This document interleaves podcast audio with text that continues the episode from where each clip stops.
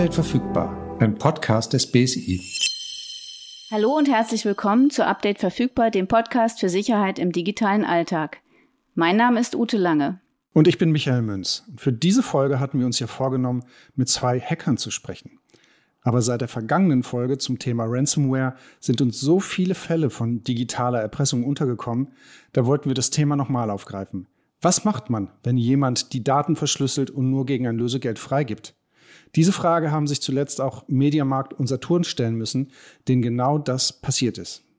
Ja, und gerade mit Blick auf die anstehende Hochphase des Online-Shoppings, so kurz vor Weihnachten, wollten wir nochmal bei ExpertInnen des BSI nachhören, wie die Gefahrenlage für unseren digitalen Alltag gerade ist und was wir NutzerInnen und VerbraucherInnen tun können, um nicht Opfer von Ransomware zu werden und um Hacker von unseren Systemen und Netzwerken fernzuhalten.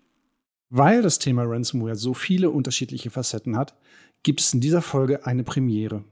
Wir haben heute nämlich gleich zwei ExpertInnen dabei. Katharina Suke-Koch und Robert Formanek. Hallo ihr beiden und schön, dass ihr da seid. Hallo, schönen guten Tag.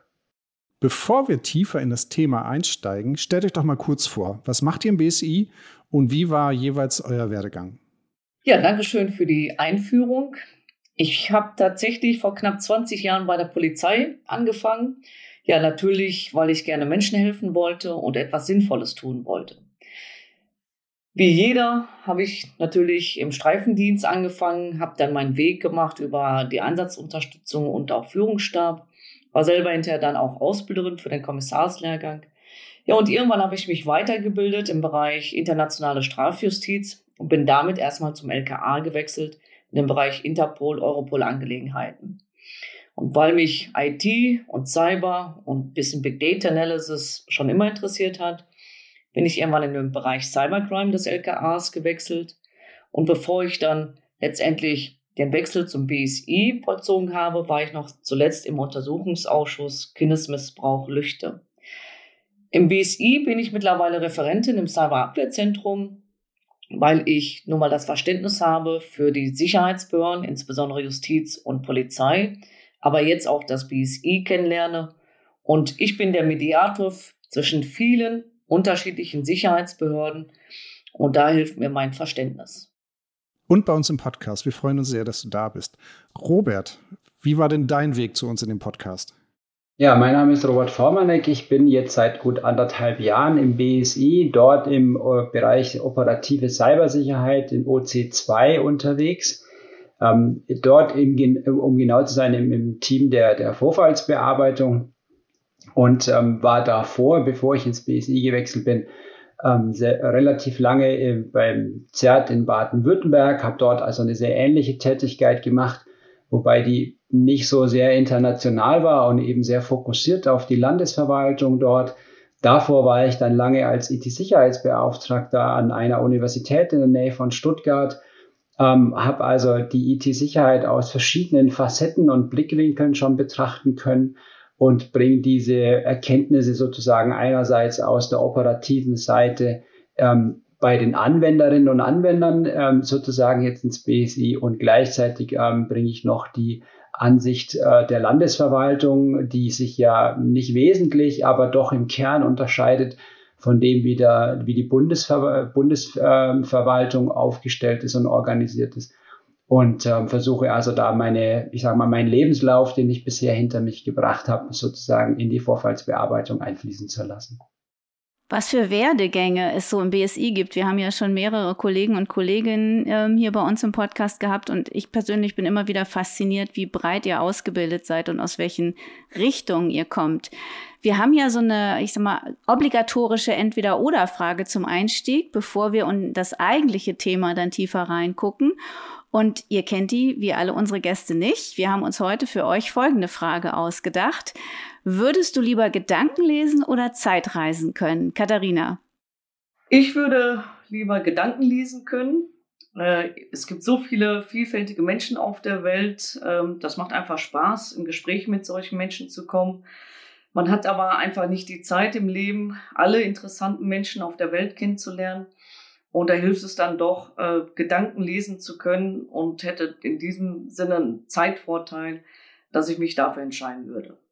Okay, und Robert, wie ist es bei dir? Gedankenlesen oder Zeitreisen? Lieber Zeitreisen ähm, und da genau, um genau zu sein, lieber sogar ähm, in die Zukunft äh, hineinreisen, ähm, aber nicht mit, mit der, also weniger in die Vergangenheit, um dann irgendwelche Dinge zu ändern, sondern tatsächlich in die Zukunft, ähm, weil wir in diesem Vorfallsbearbeitungsumfeld ohnehin sehr prognostisch unterwegs sind. Ähm, also auch die Lageberichte sind ja immer ein Blick auf das vergangene Jahr ähm, mit dem, mit der Aussicht auf die Zukunft. Und ähm, manchmal würde ich mir wünschen, ich könnte in die Zukunft reisen, äh, um zu sehen, ob, ich sag mal, unsere Prognosen, die wir manchmal so erstellen, dann auch eintreffen. Insofern würde ich lieber in die Zukunft reisen. Lieber Zeitreisen. Vielen Dank. Äh, wir bleiben aber mal in der Gegenwart. Ähm, und da denke ich, dass du gerade richtig viel zu tun hast. Also ich, vielleicht kommt da auch der Wunsch her, äh, in die Zukunft reisen zu können. Aber wir haben ja am Eingang gesagt, dass wir das Gefühl haben, dass es gerade richtig viele Ransomware-Fälle gibt, die äh, passieren und die auch in den Medien sind. Und wir gehen einfach davon aus, dass dich das gerade sehr beschäftigt. Und würden dich einmal bitten, könntest du mal kurz zusammenfassen, was so ein Ransomware-Angriff eigentlich ist und an welchen Fällen du dann gerade arbeitest? Also Ransomware als solches bezeichnen wir in der Regel mit ähm, Vorfällen, äh, wo Tätergruppen oder auch einzelne Täter in ein Unternehmen kommen, auf welche Art und Weise auch immer, sich dann dort ausbreiten, dann in der Regel, ähm, ich sag mal, um die spätere Lösegeldforderung, also nichts anderes ist ja Ransomware, ähm, zu untermauern und dann im Anschluss die Systeme zu verschlüsseln, so dass dann eben äh, das Unternehmen oder der Betroffene nicht mehr arbeiten kann, weil die Systeme eben verschlüsselt sind. Und ähm, die Lösegeldforderung wird eben untermauert durch ähm, so das Ausleiten, vorher, das vorherige Ausleiten von Daten, äh, mit, äh, bei denen dann gedroht wird, dass sie veröffentlicht werden. Also so dass das Unternehmen ähm, dann auch sehr lange und sehr intensiv mit dem Vorfall beschäftigt ist und eben in Erwägung zieht, die Lösegeldforderung schlicht und ergreifend zu bedienen, weil eben der, der Aufwand auf der anderen Seite sehr viel höher wäre. Momentan sind wir tatsächlich intensiv beschäftigt. Man hat den Eindruck, dass die Tätergruppierungen jetzt nicht mehr auf ähm, bestimmte ähm, Zeiten innerhalb des Kalenderjahres ähm, äh, sich berufen oder beruhen, sondern dass man tatsächlich schlicht und ergreifend die Einfachheit äh, der äh, Lösegeldforderungen, äh, die man damit erreichen kann, ähm, ausnutzt. Ähm, momentan arbeiten wir tatsächlich an, also im Cybercrime-Umfeld an relativ großen Fällen. Das sind drei im Grunde zu benennen. Das ist einmal der Vorfall bei der Media Saturn ähm, Retail GmbH. Ähm, also der Mediamarkt, das war ja ein großer Vorfall. Der war schon auch deswegen groß, nicht nur weil er medial begleitet worden war, sondern weil dort eben 3000 Server, mehr als 3000 Server verschlüsselt worden sind, wo dann also das ganze Unternehmen zunächst mal von Sonntag auf Montag quasi nicht mehr arbeitsfähig war. Und ähm, äh, dann arbeiten wir noch an dem Fall äh, FTI, das ist ähm, der, die ähm, Frosch äh, Touristik, ähm, äh, äh, ein Unternehmen, das Reisedienstleistungen anbietet und ähm, sind da also auch sehr intensiv damit beschäftigt, dem Unternehmen unsere Unterstützung zukommen zu lassen.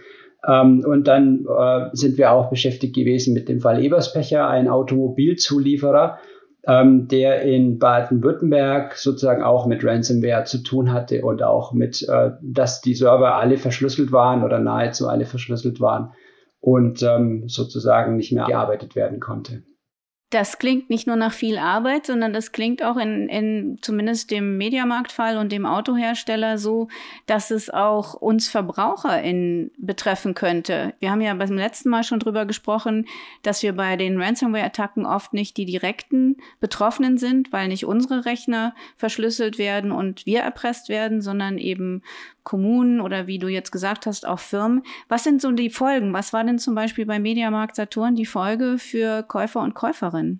Also äh, primär war die Folge, die wirklich tatsächlich sichtbar war für die, für die ähm, äh, Käuferinnen und Käufer, dass man zunächst mal keinen Kassenbon mehr bekommen hat. Das mag jetzt dem einen oder anderen aus ökonomischen oder ökologischen Gründen gar nicht so schlimm erscheinen. Problematisch war aber, dass man da natürlich auch keine Umsatzsteuer ermitteln konnte. Das heißt, die Unternehmen konnten auch nicht ähm, ihre steuerlichen Verpflichtungen zunächst mal erfüllen, was dann natürlich trotzdem geht, weil diese Kassen ja inf die Informationen dann aufbewahren. Aber das sind dann natürlich ähm, bislang oder bis dahin hochautomatisierte Prozesse, ähm, die eben auch sehr automatisch funktionieren und auch die Geldzahlung, also die Steuergeldzahlung, die wird dann eben sehr schnell erledigt ähm, mit der Problematik, dass man das dann halt jetzt nicht mehr machen kann.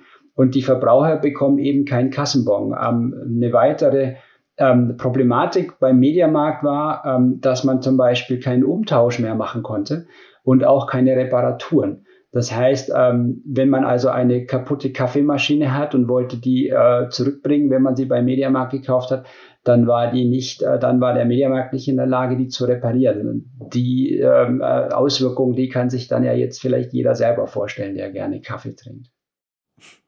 Oh ja, und da ich gerne Kaffee trinke, will ich da gar nicht weiter drüber nachdenken. Aber ähm, natürlich ist es gar nicht, also ist es gar nicht so lustig, wie ich jetzt gerade versuche darzustellen. Aber ähm, was ich mich an der Stelle frage, ist, äh, wenn so ein Anruf kommt oder ein Signal kommt, dass äh, sowas passiert ist.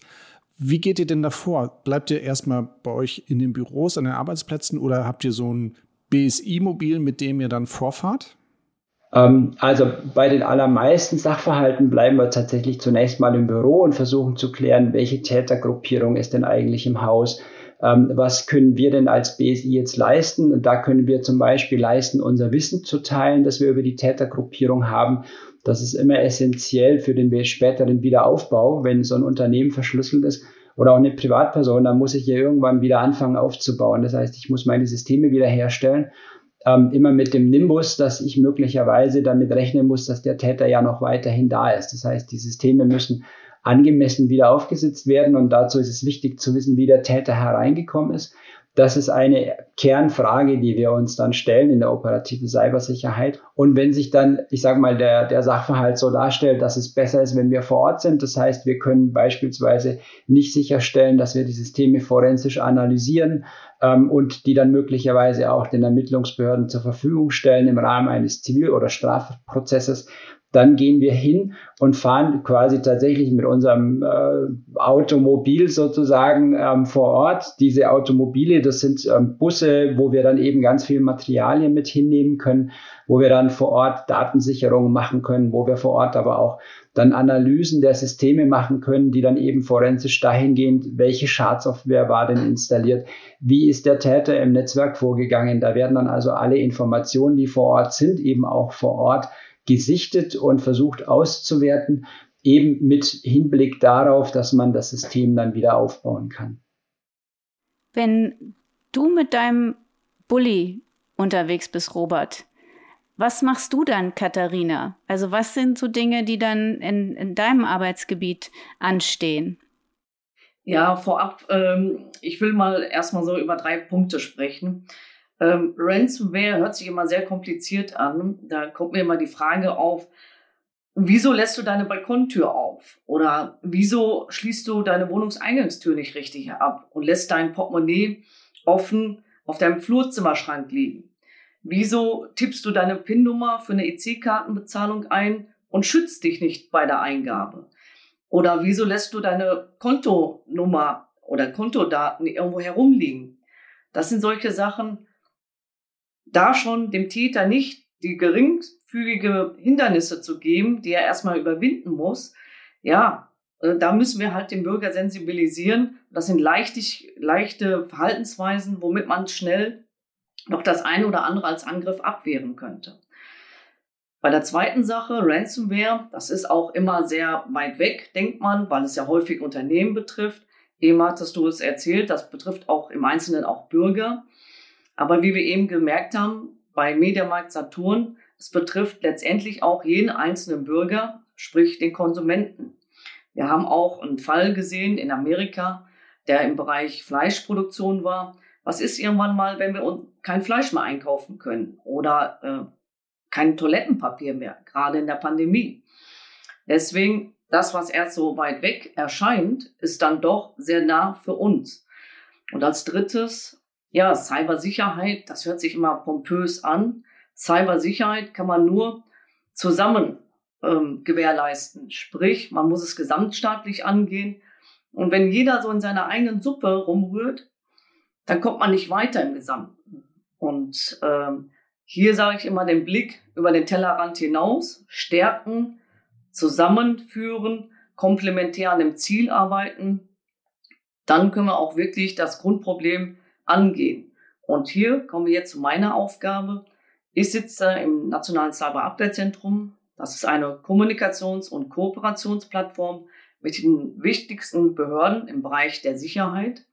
Wir haben hier den Bundesnachrichtendienst für Cyberbedrohung aus dem Ausland, der natürlich für Firmen und Unternehmen wichtig ist, die gerade im Ausland sind, als deutsches Unternehmen. Und wir haben den, das Bundesamt für Verfassungsschutz, was natürlich für Unternehmen hier in Deutschland sehr wichtig ist, weil die einen starken Wirtschaftsschutz haben und dahingehend beraten. Dann haben wir aber auch noch die Polizei, die im Bereich der Strafverfolgung auch irgendwann mal ein Täter dingfest machen muss.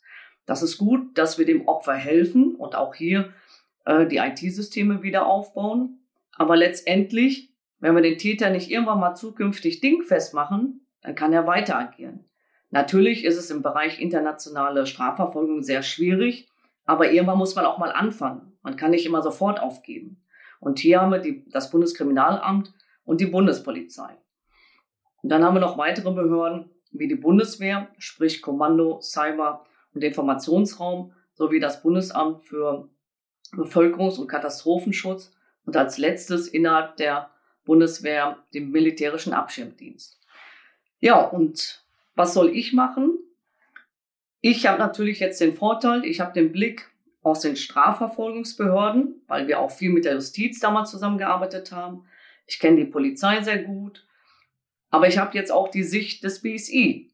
Und so erkenne ich die Stärken jeder einzelnen Behörde, aber auch die Zuständigkeiten jeder einzelnen Behörde und kann dann sagen, wir haben hier Schnittmengen, lasst uns doch mal an einen Tisch kommen. Und das war als Beispiel Uniklinik Düsseldorf, wo wir damals auch einen Cyberangriff hatten, mit vielen Sicherheitsakteuren, mit dem Opfer und dem Dienstleister.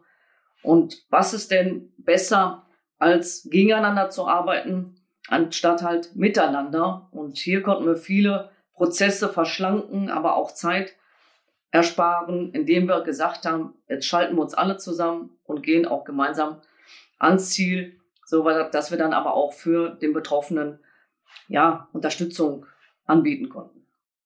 Jetzt hast du hier eine ganze Reihe an Behörden aufgezählt, die an solchen Fällen mitwirken und da auch mit ein Auge drauf haben. Das macht man ja aber nicht, wenn es nur darum geht, dass Leute ihre Kaffeemaschinen nicht zurückgeben können zur Reparatur. Was, was macht das Ganze für, für euch so ernsthaft in, der, in, der, in, in diesen Ransom-Fällen? Was ist das?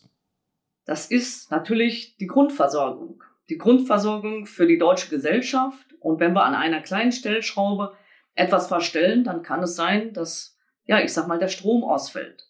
Oder dass es an einer Lieferkette hapert, dass wir zum Beispiel dann irgendwann keine Autos mehr bestellen können oder dass es halt ja im Bereich der Milchversorgung Probleme gibt. Und das sind Dinge, da muss Deutschland als demokratischer Staat seine Gesellschaft schützen und wir haben hier wichtige Unternehmen, die in diesem kritischen Sektor, auch kritische Infrastrukturen genannt, ja, einen Schutz leisten müssen.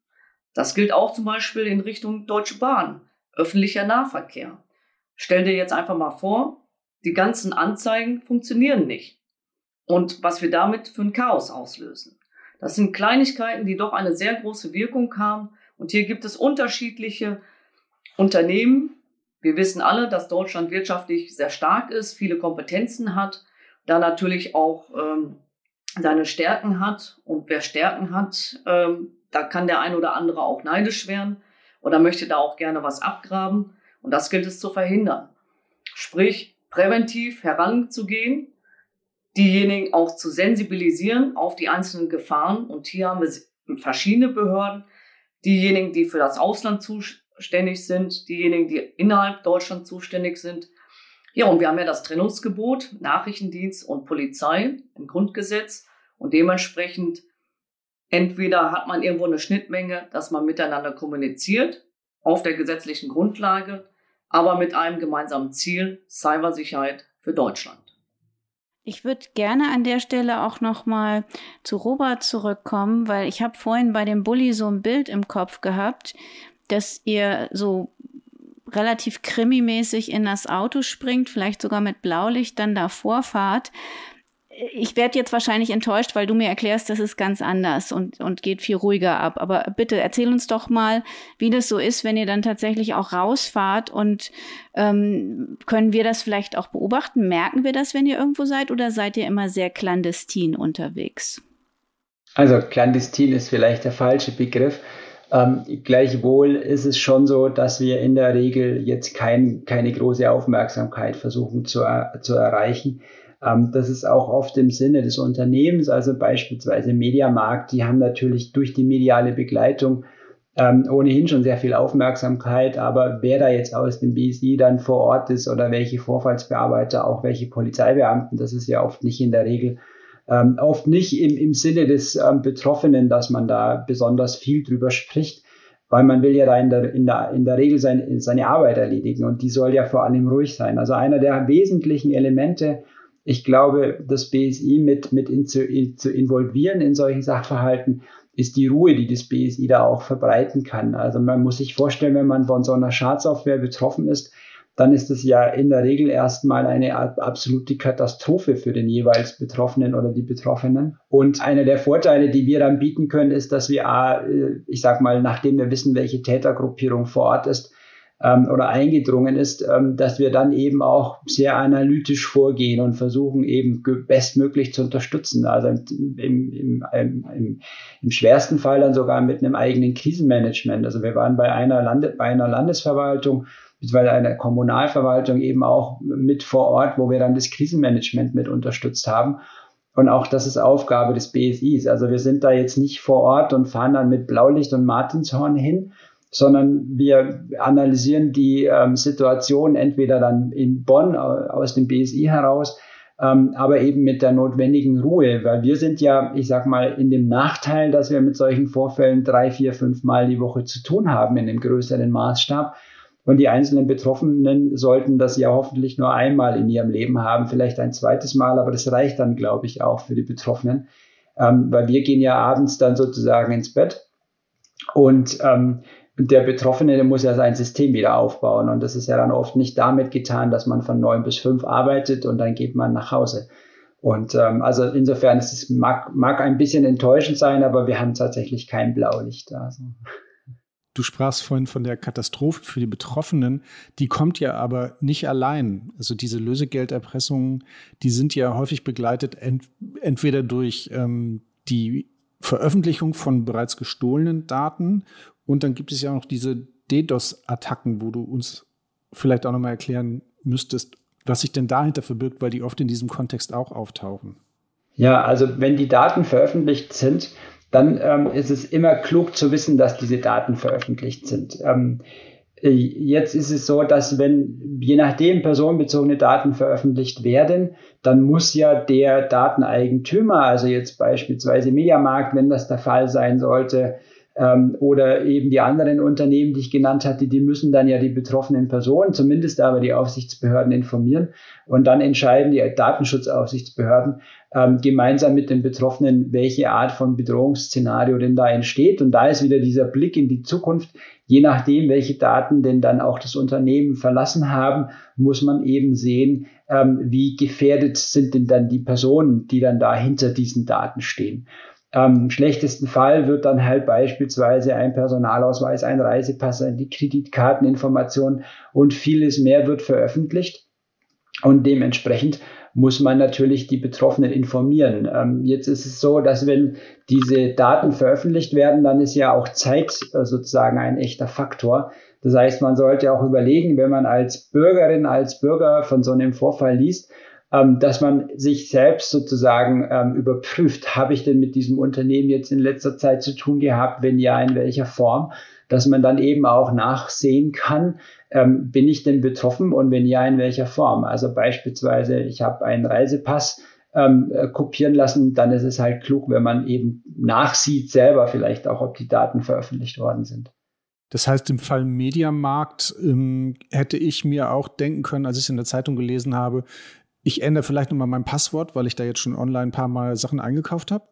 Also die, das Online-System des Mediamarkts war tatsächlich nicht betroffen. Das sind andere Systeme, die also tatsächlich nicht betroffen waren. Insofern war da die öffentliche ähm, äh, Berichterstattung dann auch schon sehr zutreffend. Aber das sind natürlich genau die Dinge, auf die man als Bürgerin, als Bürger das, äh, durchaus achten sollte. Ähm, ich würde trotzdem mein Passwort ändern, ähm, einfach weil ich da auch ein Stück weit paranoid bin, aber deswegen bin ich vielleicht auch im BSI. Ähm, aber das sind genau die Dinge, auf die man achten sollte, genau. Katharina, du hattest vorhin schon so schöne Analogien. Also ich lasse nicht meine Balkontür auf äh, im analogen Leben und ich lege vielleicht auch meinen Schlüssel nicht sichtbar im Flur ab, weil ich nicht möchte, dass jemand weiß, dass er da ist und dann damit vielleicht sich Zugang zu etwas verschafft. So aus ähm, deinen unterschiedlichen Erfahrungen, was kann ich denn online alles machen, damit ich niemanden reinlasse in Systeme und dass sich auch keiner bei mir so umschauen kann und vielleicht Schindluder treiben kann. Vor allen Dingen, wenn es um Dinge geht, die jetzt auch kurz da bevor uns stehen. Also ich gehe mal davon aus, dass alle anfangen, Weihnachtseinkäufe zu machen und andere Dinge. Also wie, wie kann ich mich jetzt da absichern oder was sollte ich generell berücksichtigen? Was gibst du für Tipps? Also das BSI hat ja für die Bürger ähm, extra gute Ratschläge im präventiven Bereich, wie ich mich halt diesbezüglich schützen kann. Zum Beispiel mit einer Zwei-Faktor-Authentisierung, aber dann auch äh, ein sicheres Passwort, ähm, nicht unbedingt 1, 2, 3, 4, 5. Schön wäre vielleicht einfach auch paar Zeichen dazwischen zu haben, zwischen den Zahlen. Die kann man ja ruhig nutzen. Ja, und generell, wenn etwas passiert ist, sage ich nur, melden Sie diesen Vorfall. Wenn wir nicht irgendwann über das Problem sprechen, weil es nicht sichtbar ist, dann können wir auch das Problem nicht angehen. Wir haben das Problem, dass es ein hohes Dunkelfeld in diesem Bereich gibt und was nicht sichtbar ist, das wissen wir in Deutschland, da sprechen wir nicht drüber und dann haben wir auch kein Problem. Das stimmt aber nicht, das ist nicht die Realität. Von daher kann ich Ihnen nur sagen, stellen Sie bitte eine Strafanzeige. Wir brauchen Zahlen, Fakten, um auch einfach hier dann in der Politik Schritte nach vorne gehen zu können. Und wenn jeder mal ein bisschen über den Tellerrand schaut, dann hoffe ich doch, dass wir auch zukünftig weiter gute Ziele erreichen können. Und folgen Sie den Präventionstipps des BSI und der Polizei. Total sinnvoll, das sozusagen. Es gibt tatsächlich ganz viel Material auf den Webseiten des BSI, wo wir uns auch immer wieder bedienen und uns auch dort schlauer machen. Ich wollte aber nur noch einmal, weil ich es in der Frage angekündigt hatte und glaube ich die Antwort gar nicht mitgekriegt habe, zu den DDoS-Attacken zurückkommen. Ähm, da kannst du, Robert, vielleicht noch ein, zwei Sätze zu sagen, damit das jetzt nicht so alleine im Podcast stehen bleibt. Genau, gerne. Also DDoS-Angriffe ist ja Distributed Denial of Service. Oftmals sind es nur DOS-Angriffe, also Distribu äh, äh, Denial of Service. Was bedeutet, dass ein Dienst, der im Internet steht, einfach erstmal nicht verfügbar ist? Was heißt es im Einzelnen? Also beispielsweise bei einem Online-Shop, ähm, der wird äh, im einfachsten Fall, also wir sehen da ganz unterschiedliche Vorgehensweisen, aber ich beschreibe es jetzt mal der Einfachheit halber an, ähm, an, an dem klassischen Vorgehen. Ähm, es werden also so viele Anfragen an einen Webserver geschickt, und der Webserver ist ja zunächst mal äh, ein, binäres System, das heißt, er antwortet oder er antwortet nicht und er antwortet natürlich allen, die Anfragen stellen. Ähm, was bedeutet, wenn da zu viele Anfragen gleichzeitig kommen äh, und der Server ist eben nicht adäquat oder angemessen ähm, äh, skaliert, dann antwortet er eben der hunderttausendsten Anfrage nicht. Und was wir da oft sehen, dass ähm, bestimmte Täter beispielsweise sogenanntes Botnetz missbrauchen. Ähm, also ein Botnetz ist ein Netz, wo ein, ähm, ein, ein Stück Software auf den jeweiligen Computer in der Regel von Privatpersonen, aber auch von Unternehmen äh, geschickt wird. Und dieser Bot macht dann nichts anderes als genau nur diese eine Anfrage oder diese vielen Anfragen an den Server zu stellen. Das Problem dann als Betreiber des Webservers ist, ich kann mich dagegen wirklich nur sehr schwer wehren. Das heißt, ich kann mich dagegen nur mit sehr professionellem Umfeld wehren, weil ja diese Anfragen von überall herkommen. Und das ist mal so das Botnetz ähm, quasi als, als, oder der Denial of Service als kurze Erklärung. Wird sowas denn auch für Erpressung genutzt? Weil du gerade auch schon sagtest, man kann sich dagegen nur schwer schützen? Ähm, sowas wird tatsächlich als Erpressung auch genutzt. Ähm, wir hatten jetzt in diesem Sommer ein paar Mal sozusagen, naja, den Versuch, ähm, Systeme tatsächlich äh, mit einem DDoS-Angriff überziehen lassen zu, äh, zu können. Ähm, also da wurde angekündigt, dass ich jetzt äh, ab morgen oder in vier Tagen, ähm, wenn ich nicht eine bestimmte Summe in, in der Regel in Bitcoins begleiche, ähm, dass ich dann einen äh, DDoS-Angriff erleide und zum Testen und zum, zum, zum Teasern quasi wird schon mal ein kleines bisschen gededost. Ähm, und dann erleiden diese Unternehmen tatsächlich einen, einen DDoS-Angriff, ähm, der auch in einer Kapazität dann vorhanden ist, ähm, die dann schon erstmal, ähm, ich sage mal, nachdenklich stimmt. Ähm, und manchmal ist es dann so, dass dann diese Tätergruppierungen tatsächlich nochmal kommen und dann tatsächlich auch einen großen DDoS anfahren, äh, DDoS-Fall sozusagen gegen das Unternehmen richten. Ähm, also auch eine ganz klassische Erpressung. Weil, ich sag mal, für Unternehmen wie beispielsweise Mediamarkt ist jetzt der Online-Shop vermutlich ganz besonders wichtig. Aber es gibt ja auch reine ähm, äh, Unternehmen, die ausschließlich auf den Webverkauf abzielen. Und für die wäre das natürlich eine Katastrophe. Ich würde gerne Katharina noch was fragen, beziehungsweise Bezug nehmen auf die Kulisse, vor der sie steht. Die seht ihr nicht da draußen, aber wir sehen sie. Ähm, und dann komme ich gerne nochmal zu Robert zurück, der ja vielleicht auch noch ein paar Tipps hat, wie Weihnachten auch beim Einkaufen sicher werden.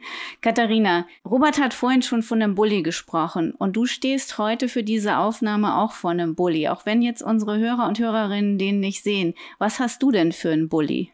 Also das ist nicht mein Bulli, das ist der Bulli meiner alten Cyberkollegen vom Landeskriminalamt Nordrhein-Westfalens. Und die haben jetzt aktuell einen neuen Cyber-Crime-Bulli, mit dem sie dann an die Einsatzorte fahren. Der ist äh, gut ausgerüstet, wirklich sehr modern, mit guten technischen Mitteln, die ich natürlich jetzt im Einzelnen nicht beschreiben werde. Schade. Weil das sich hier um polizeiliche Instrumente handelt.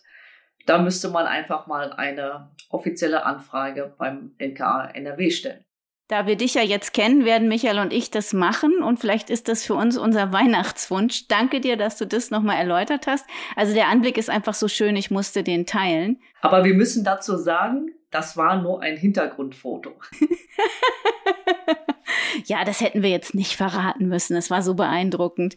Ähm, aber danke dir. Und wir kommen auf das Angebot zurück, dass man da eine offizielle Anfrage stellen kann. Wir sind ja sehr, sehr wissbegierig, wir beide. Robert, unsere Hörer und Hörerinnen sind vielleicht auch wissbegierig. Katharina hat schon einige Tipps für das sichere Navigieren im digitalen Alltag, gerade mit Blick auf Weihnachtseinkäufe und andere Dinge genannt. Hast du denn noch welche aus deiner Erfahrung und vielleicht auch ein paar Tipps, wie du es praktizierst, jetzt so kurz vor Weihnachten? Also ganz klassisch und ganz tatsächlich, ähm, ich nutze diese ähm, Kampagne, die das BSI gestartet hat, einfach absichern, ähm, äh, weil mir da eben einfach immer wieder gezeigt wird, äh, was ich denn eigentlich tun kann und auf welche, ich sag mal, sehr einfache Art und Weise ich mich eigentlich schützen kann. Ähm, diese Kampagne, die umschreibt sozusagen ein paar wesentliche Merkmale, wie ich denn erkenne, ob ich es mit einem, ich sag mal, vermeintlich seriösen Unternehmen zu tun habe, in dem ich eben, äh, ich sag mal, nicht jedem jedem wie auch immer geringen Preis hinterherjage. Das kann natürlich durchaus trotzdem sinnvoll sein. Ähm, je nach äh, Geldbeutel ist es auch notwendig aber dass man halt trotzdem sicherstellt, man bekommt seine Ware eben auch. Und diese Kampagne beschreibt dann zum Beispiel auch, ähm, äh, welche Art von Zahlungsmethoden sollte mir denn angezeigt werden.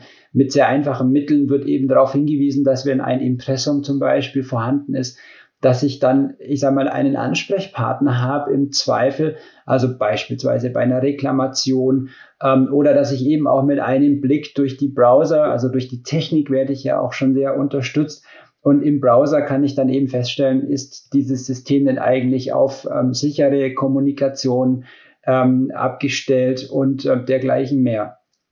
Und ähm, also diese Kampagne einfach absichern, das kann ich allen Zuhörerinnen und Zuhörern äh, durchaus empfehlen an dieser Stelle.